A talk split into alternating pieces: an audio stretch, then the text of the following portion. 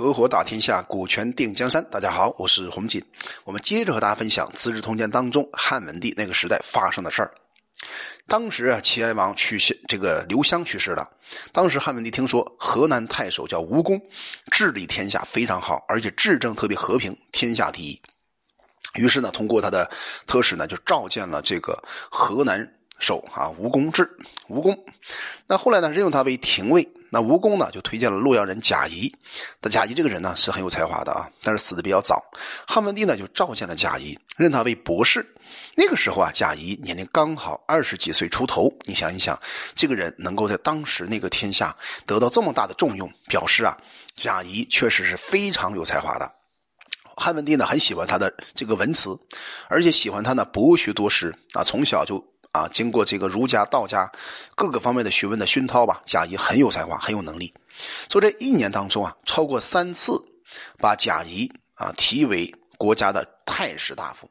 贾谊呢请求汉文帝啊改掉秦朝的正朔，变更服饰的颜色，定了官名，兴办了礼乐，以建立啊汉朝新的制度，改弃了秦朝的法令。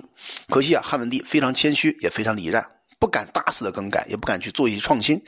呃，一直啊无暇，也没有时间采用这个贾谊的建议。其实啊，贾谊某某种意义来讲，他是个改革家。可是改革家呢，他面对的一个汉文帝相对保守的皇帝啊，因为那会儿他是守江山，而守江山最大的问题就是国家刚刚经过啊项羽和刘邦的之战之后啊，这个国家有一点点的缓和的迹象，但是没有百分百反缓和。所以当时这个汉文帝没有百分百的啊采用贾谊的建议。到了公元前一百七十八年冬天十月份呢，当时曲逆县侯叫陈平也去世了。那要提醒大家，陈平一生当中用了很多的阴谋啊。其实呢，陈平啊到后来他是没有后人的，这是一个特别要提醒大家的地方。所以我们中国人读古书啊，要有因果的观念啊，用因果观。陈平一生当中没有后代。因为他用了太多的这种啊阴谋，他跟张良完全不一样。张良是一个大的战略家，但是陈平呢恰恰相反。后来啊，开始下了诏令，要求诸侯啊回到自己的封国，在汉朝任职和留在京师的这官吏呢，分头遣送列侯嫡长子回去了。到了十一月份呢，当时这个周勃啊再度成为丞相，因为周勃当时不是申请自己先辞职吗？后来这个陈平死掉了，那没办法，只能让周勃他上来。那后来到了癸卯悔日的时候啊，就是三十号那一天呢，发生了日食现象。后来啊，下了个诏令，就说群臣都省思我的过错和知见所不到的地方，请求你们告诉我，并且推举贤能、有能够直言强谏的人出来做官，以匡正我所知道看不到的地方。从中我们发现，汉文帝一直在用一种简醒的态度看自己。始终认为自己治理国家不够，德行不够啊，需要别人来指正。那你想想，他可是掌握整个天下呢，谁能够挑战这个天下天子的人性的最高点呢？没有人去敢做。所以啊，一个人能做到谦卑的这一步，其实我觉得汉文帝之所以伟大，就因为这个人格的伟大。后来啊，他真正的下了一个敕令啊，就要求官吏啊注有自己的职务，减省呢当当地的这个徭役啊和费用啊，以方便老百姓。去掉侍卫的军队，太仆呢就现有的马留足够用就可以了，其余的马呢全部拨给了驿传去使用。所以可见呢，汉文帝不仅自己修身很到位，而且呢他这个人啊，宫廷里的各种支配啊非常非常小，非常非常的少，非常可这个节俭的人。当时有一个银鹰侯啊，叫做祁同，叫贾山，就呈上一个书信，告诉给汉文帝说，谈这个国家的治乱的道理啊，讲了一大一堆大道理。那怎么讲的呢？他说，微臣听说啊，雷电所攻击的物体啊，没有不被摧毁的；万军重物所挤压的东西呢，没有不被毁灭的。现在人主的威声威啊，只不过是雷霆而已；所拿到的重物呢，只不过是不止千军而已。打开道路啊。求很多人的谏言，然后和颜悦色的接纳，用世人的谏言，并且使他们地位显要。世人呢还害怕不敢尽情的表达，又何况人主放纵欲这个物欲，自私的暴虐，不喜欢听自己的过错呢？哎，用威严去震慑着世人。什么叫世人呢？就是文化人。哎，用权势之重啊压制着世人。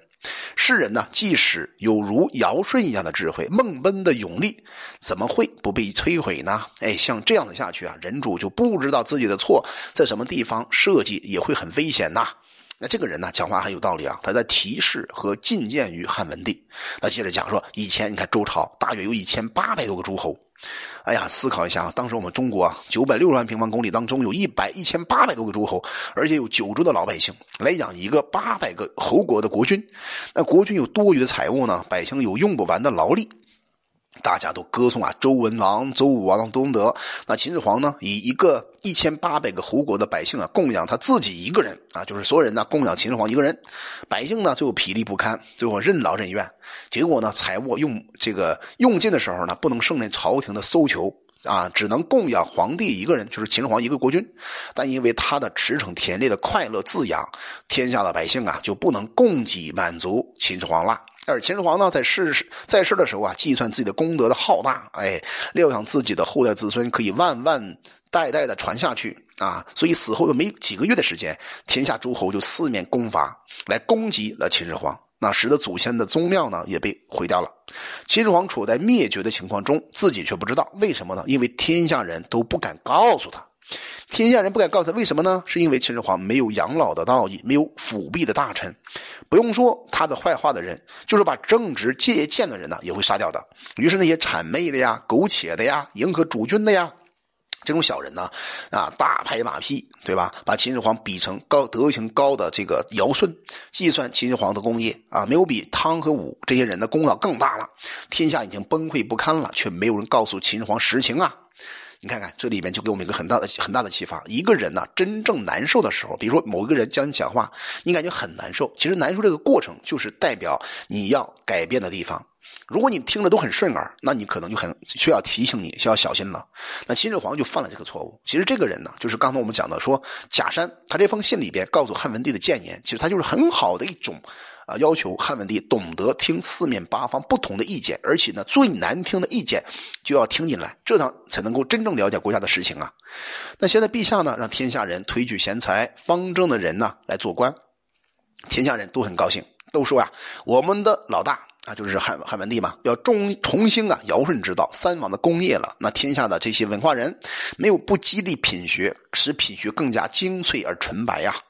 来想方设法提高自己的学问，来接受陛下的美德。当今方正的商士，这个士人呢，哎，固然都在朝廷当官了。那你看，陛下又选拔一些贤者，让他们担任常侍、朱吏，和他们一起出去啊，驰马打猎，一天两三次。哎，臣呐，担心这样下去以后啊，朝廷的政事会懈怠松弛啊，而百官跟着啊，就懒于办理正事了。陛下刚刚继位的时候呢，亲自敦促啊，很多群臣要求以恩厚的方法对待天下老百姓，那节俭日常用度，爱护了人民，公平治罪啊，宽缓用刑，天下人没有不喜欢高兴的。